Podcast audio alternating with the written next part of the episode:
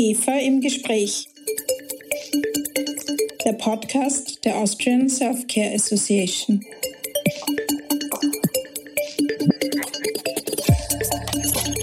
Hello and welcome to IGEFA im Gespräch, the podcast brought to you by IGEFA, the Austrian Self-Care Association.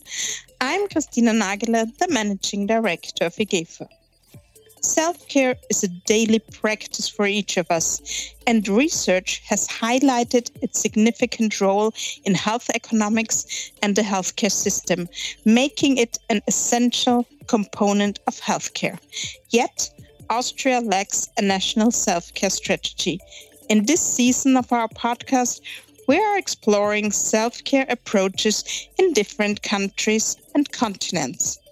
Today, our journey takes us to New Zealand, where I'm delighted to introduce our special guest, Scott Milne, the Director of Consumer Healthcare Products Association, New Zealand.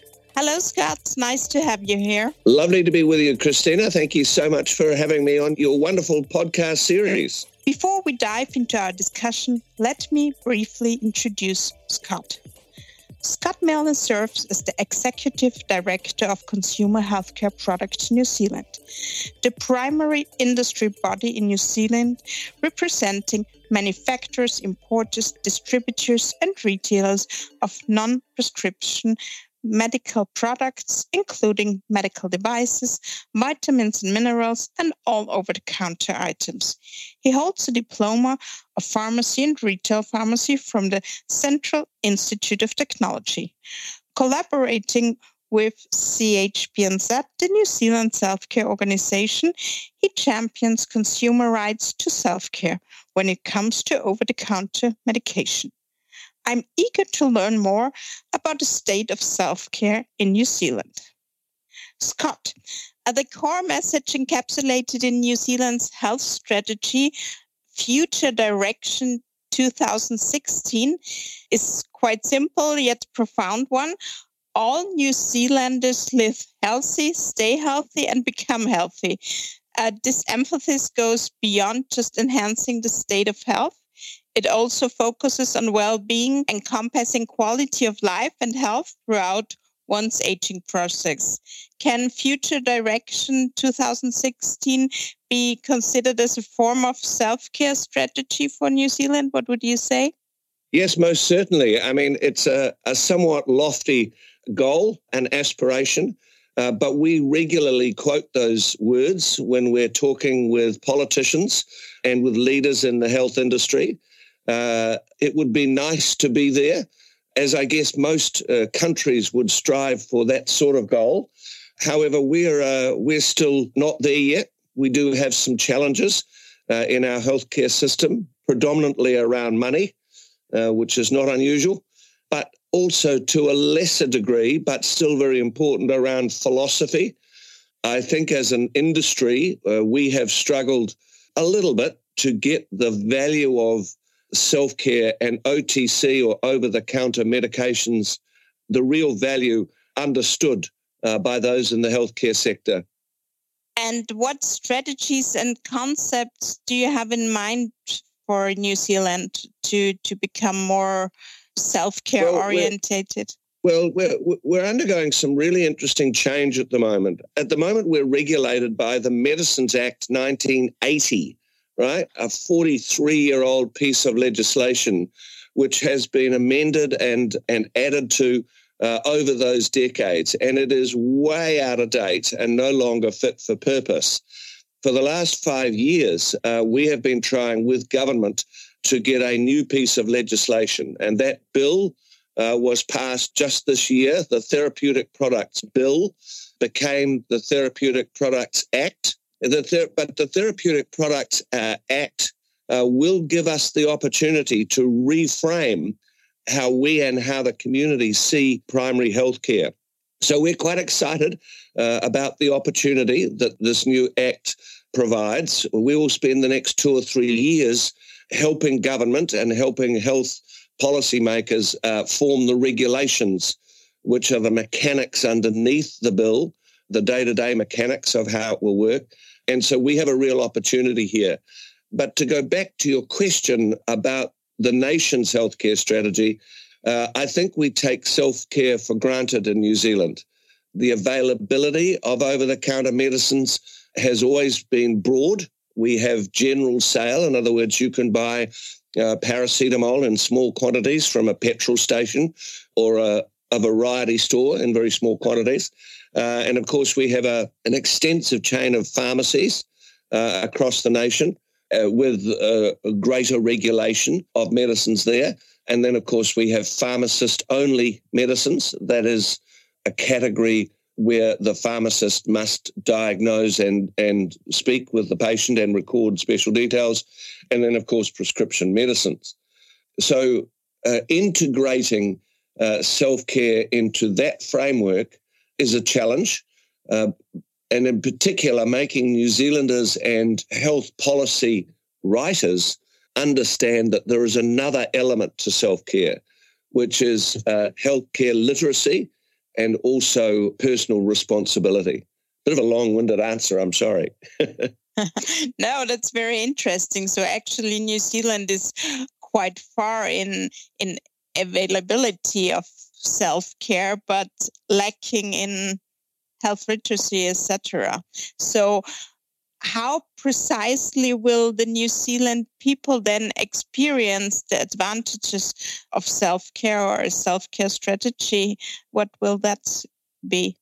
Well, let, us go back to the earlier comment you made just about where, where we sit globally in the, in the market. New Zealand is a, a very small market uh, at the end of a very long distribution chain.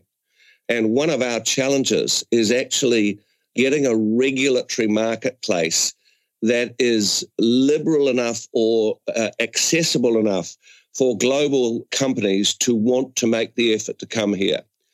And in recent years, well, we've, we've had a change. Uh, seven years ago, New Zealand was regarded as a, as a leader, a global leader in switch.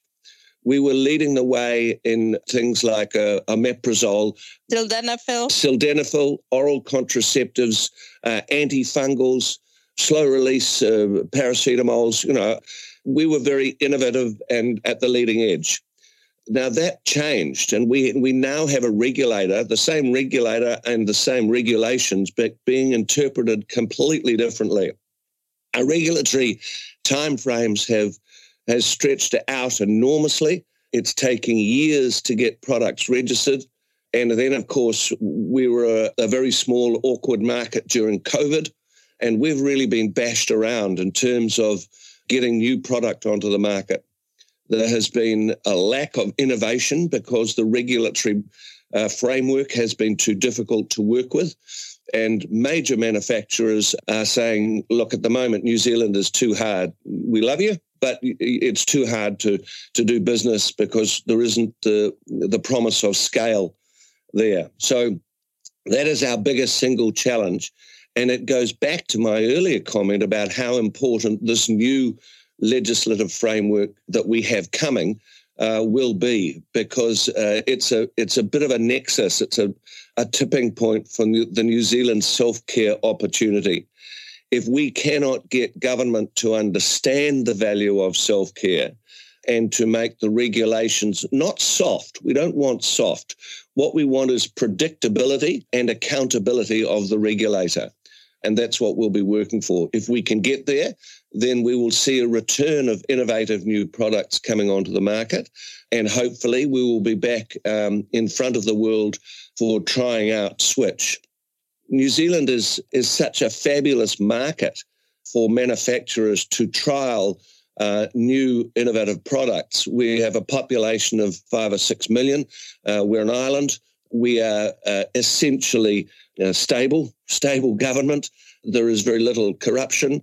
You know, it, it's a tidy little microcosm in terms of global markets. So we should be, uh, we should have lots of innovators knocking on our door.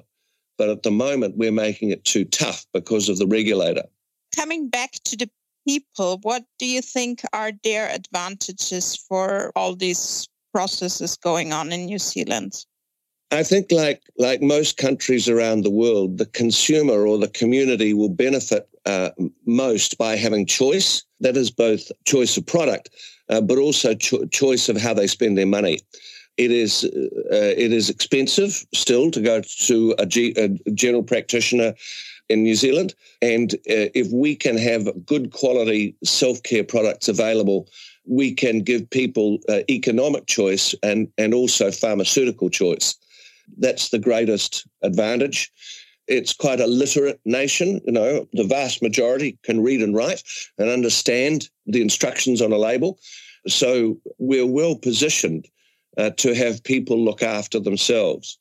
Very early on, I mentioned to you, and I'm sure the case in Austria and all across Europe, uh, healthcare literacy is a major challenge. We are early adopters in New Zealand, uh, particularly of technology. We have a lot of access to, to computers and iPads and fifth generation phones with you know, smartphones. So there is a tremendous opportunity for, for self care to improve healthcare literacy uh, by giving consumers uh, up to date, accurate uh, information, you know, when and where they need it. So, in terms of what does the healthcare strategy mean for New Zealand, I keep going back to to the opportunity. We, on one hand, we have uh, secondary and tertiary healthcare becoming more contestable uh, and more expensive. Uh, so it opens up the market at the bottom in primary healthcare to let people learn about how they can make themselves better and keep themselves healthier. I just want to touch briefly again on this new bill. The Therapeutic Products Act uh, will, for the first time, bring all aspects of healthcare together. So it is including natural health products. And in the past, natural health products, vitamins, and supplements have been regulated uh, differently in, a different part of uh, legislation. Uh, and they will come under this one bill, as will medical devices. So it is a very comprehensive piece of legislation and it's new territory. But again, it provides us with the opportunity to chart our, our way forward in the coming years. Sounds very interesting. From your perspective as a self care association, which key arguments are most uh, significant for persuading politics to cope with this topic? Yeah, sure. The, well, look, the, uh, money is always the most persuasive argument for politicians. So there is an, an enormous economic value uh, to us uh, improving our offering in self care. Consumer Healthcare Products New Zealand uh, commissioned a piece of research uh, some years ago on the economic value of self care. And although it's four or five years old now, the principles, the tenets remain unchanged we could prove uh, how many GP visits we could avert. Uh, we could show how much money uh, the government could save by having a well regulated self care market. So that is the biggest driver. But also in New Zealand, we're a spread out country. You know, it's a little country, it's only five, five or six million people. Uh, but it has the land area of, of, of sort of the British Isles or Japan. And uh, so, you know, we have a lot of isolated small rural towns. Um, we only have sort of four or five major city groups. So there are a lot of people are not near comprehensive, developed uh, medical services. So the ability for them to look after themselves, both in preventative health care and in treatment, is one that is very appealing to both the community and, of course, to government. And you talked about figures and data. What will be then a success for you? Well, again, uh, let's go back to the size of our, our organisation. CHPNZ is a small organisation, so it doesn't have vast resources, but it is possible and likely that we will levy uh, for the first time ever our members in 2024 to do a real piece of work that enables us to implement the Global Self Care Federation policy toolkit on developing a self care strategy. So, our board at the moment is considering how best to do that. But we think that we will employ some um, specialist additional help to help me uh, develop a strategy that we can take to government along the lines of the policy, um, uh, the Global Self Care Federation policy toolkit on developing a self care strategy. So that's uh, that's an exciting future. And of course, we do that uh, at the same time as we're trying to influence the regulator on the, the regulations to go with this new Therapeutic Products uh, Act. Sounds sounds very great. Any other steps that you see important that you have to take in New Zealand? Well, we have a we have an interesting situation. Uh, New Zealand's bicultural country. We have a Maori population, the indigenous population, and there is a growing awareness and a growing acknowledgement of what they call rongoā which is uh, traditional healthcare, mostly based on recipes handed down across uh, hundreds of years, few of them written, most of it uh, by by verbal transference. But more and more uh, developed nations are realizing there is something to be said for time-honored traditions. So that's an interesting part of our of our development as a as a nation, but and also in terms of uh, preventative medicine. COVID has provided a massive lift in the number of people taking immune boosting uh, supplements, and rongoā Maori or traditional medicine is uh, is seen as being an interesting part of that. So that's you know that's something that we'll we'll be keeping in mind as we develop a self care strategy. Another thing that we've mentioned is the greater use of digital. How can manufacturers and how can uh, pharmacists work with uh, new technologies to improve people's health or monitoring of their own health or of their own usage of medicines? And then, of course, going back to uh, improving the, the regulatory process so that it, it is easier to get importers or manufacturers or d- distributors uh, know where they stand in, in terms of the regulatory process. Those those are the things that we'll be we'll be looking at. Well, thank you for sharing these insights into the process made in uh, New Zealand towards towards maybe a national self-care strategy. Before we conclude, could you share your recommendations for us in Austria? What would you say are the essential factors we should keep in mind when crafting then our own national self-care strategy? Well, I think we're probably the same, and and it's how to build relationship with decision makers and to get their attention because self-care it's you know it, it's not always top of mind you know it's not it's not brain surgery it's not cancer treatment it's it's very much at sort of the grassroots level. And and sometimes we're we're not seen as irrelevant but we're seen as oh yes we must get round to that. And somewhere along the line we've got to we've got to do better at saying no we change that attitude. Start with us and and work from there. So i think we've got to put ourselves out there as problem solvers and as futurists with or people with a real future in terms of creating better uh, healthcare systems, particularly at primary level. So building relationship uh, with politicians, and also their staff you know, we realise that it's sometimes it's the secretary at the at the office door that's as important uh, as the member of parliament. So, uh, being smarter, uh, being absolutely straight up about what we can and can't do, uh, working closely with other. Uh, with other like-minded uh, trade industries, we work very closely, for instance, with Medical Medicines New Zealand, which are the prescription arm of you know, equivalent of CHPNZ. We work closely with MTANZ, who are the medical devices trade organisation. So delivering a cooperative effort rather than being splintered, rather than trying to have all the focus on just self care, it's integrating self care into the broader primary healthcare model. These are the things we're trying to do, and, and probably I think they they uh, apply across the across the globe. Many thanks, Scott, for your insights and also efforts to build up the self care landscape in New Zealand. Thanks for your time and interview. It's a pleasure. Lovely being with you, and, and you're very welcome in New Zealand anytime. We'd love to see you down here, Christina. To our audience, I hope you found these discussions enlightening. We eagerly anticipate continuing the dialogue about an Austrian self care strategy. Should you wish to contribute your thoughts, please don't hesitate to contact us via email at office at or reach out to me on LinkedIn.